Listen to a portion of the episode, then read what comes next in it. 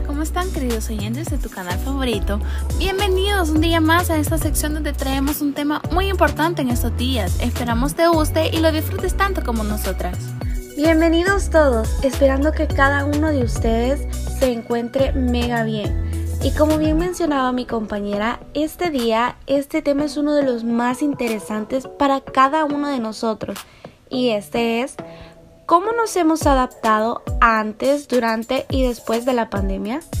Un tema que creo que a la mayoría le va a encantar y es que cada uno de nosotros tuvo reacciones diferentes ante este gran impacto como lo fue la pandemia y como nos dio un gran giro cada uno en nuestros planes. Pero empecemos donde surge todo. Así es, Marjo.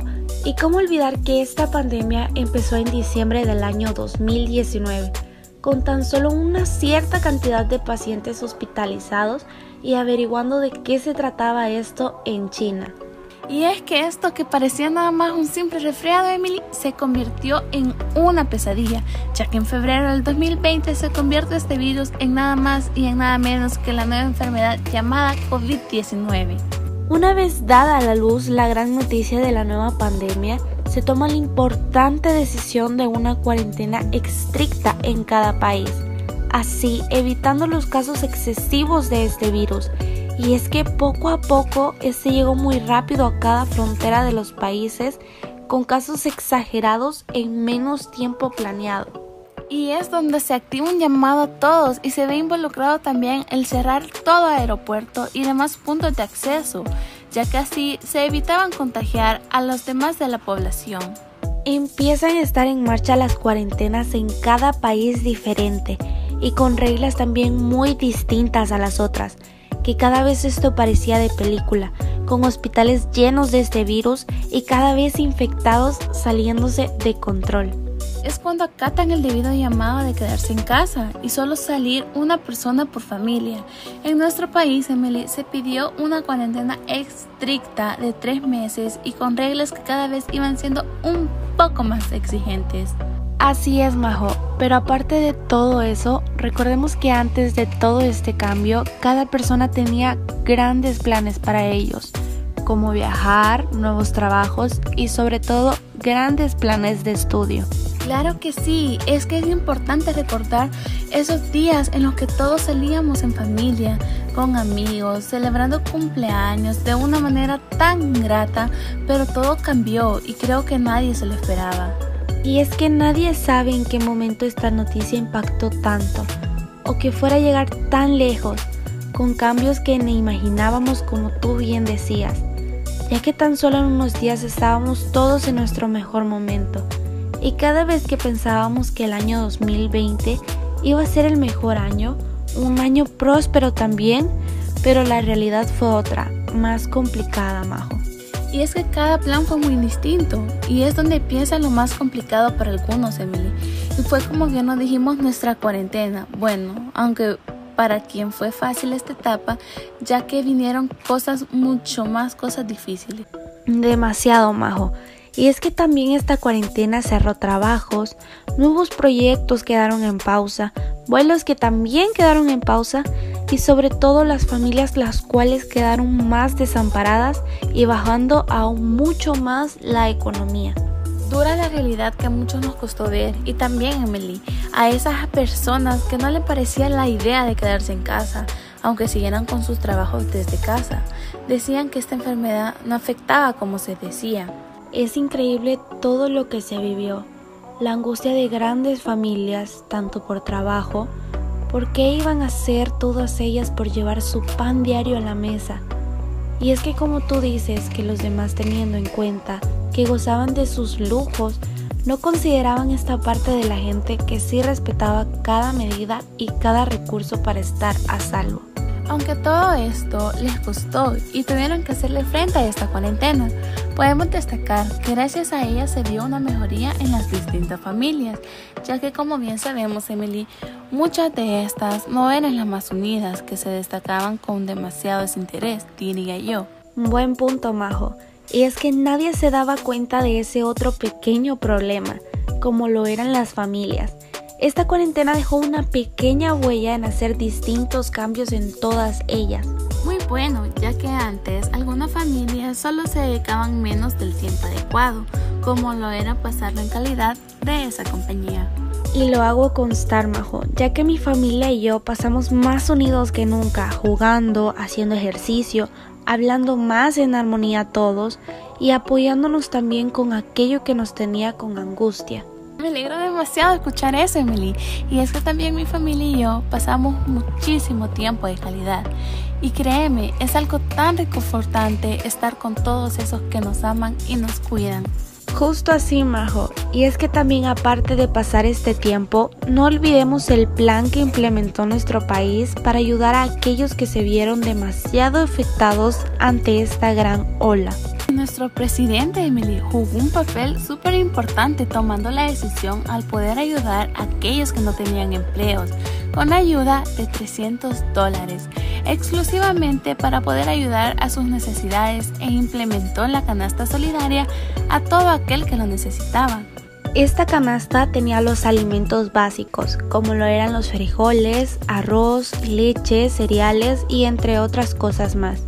También ayudando a todos ellos a no pagar recibos como lo son la luz, agua, cable, internet durante cuatro meses, por si en dado caso la pandemia se extendía más, ya que ellos no contaban con ingresos fuertes como lo estaba haciendo la mayoría de la población, como mencionábamos anteriormente. Los pagos de los alquileres, tanto de viviendas como de locales comerciales, fueron prorrogados y se regularon los precios para evitar un aumento que afectara a los sectores más vulnerables.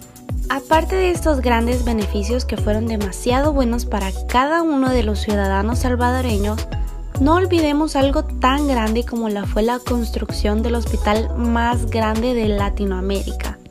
Así es, Emily que hoy tiene el nombre de Hospital del Salvador, que cuenta con la capacidad de poder atender a más de 12.800 pacientes con COVID y darles los cuidados necesarios tal y como tenían que ser.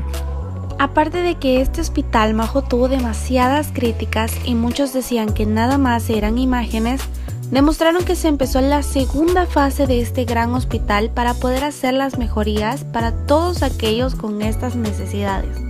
Exacto, Emily. También podemos destacar la educación durante la pandemia y es que toda escuela permaneció cerrada para evitar aglomeraciones y así mantener a salvo a cada uno de los estudiantes usando distintas plataformas virtuales y aunque fue largo el proceso de adaptación de cada niño, se ha logrado salir adelante.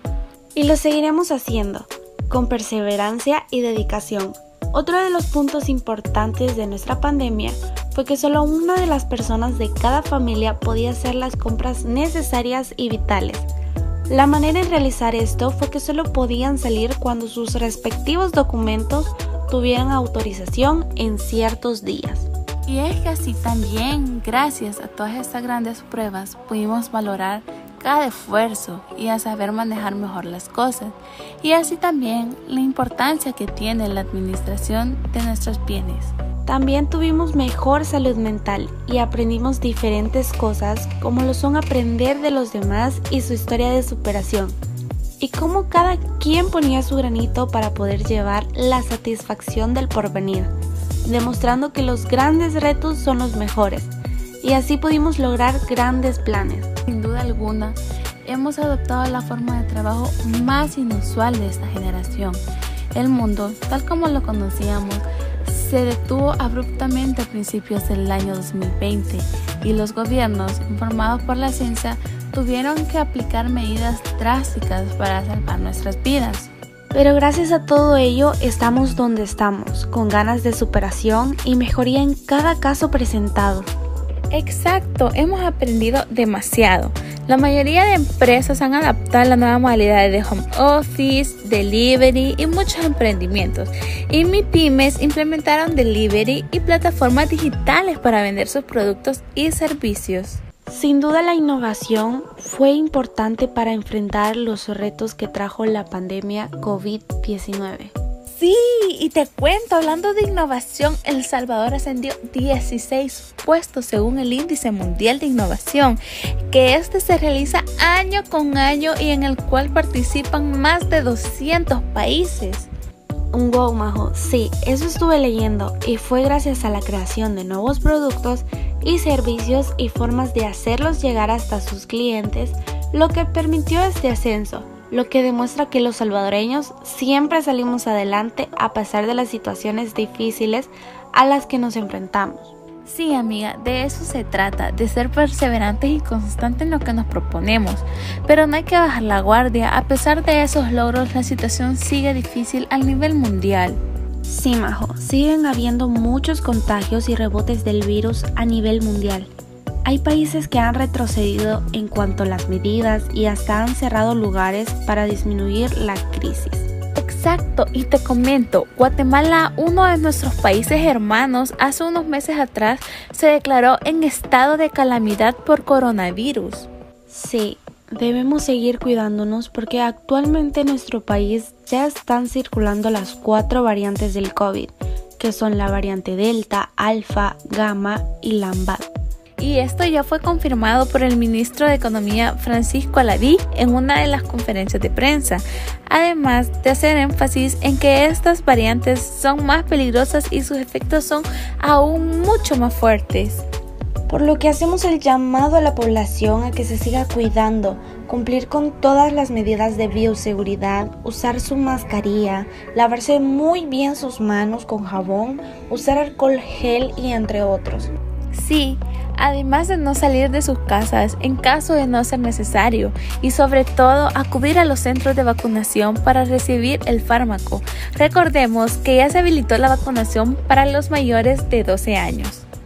Sí, eso es de mucha ayuda amigos. Y te cuento, Majo, que más de 806 mil dosis se han colocado por día a nivel nacional, lo que muestra que la población está acudiendo al llamado.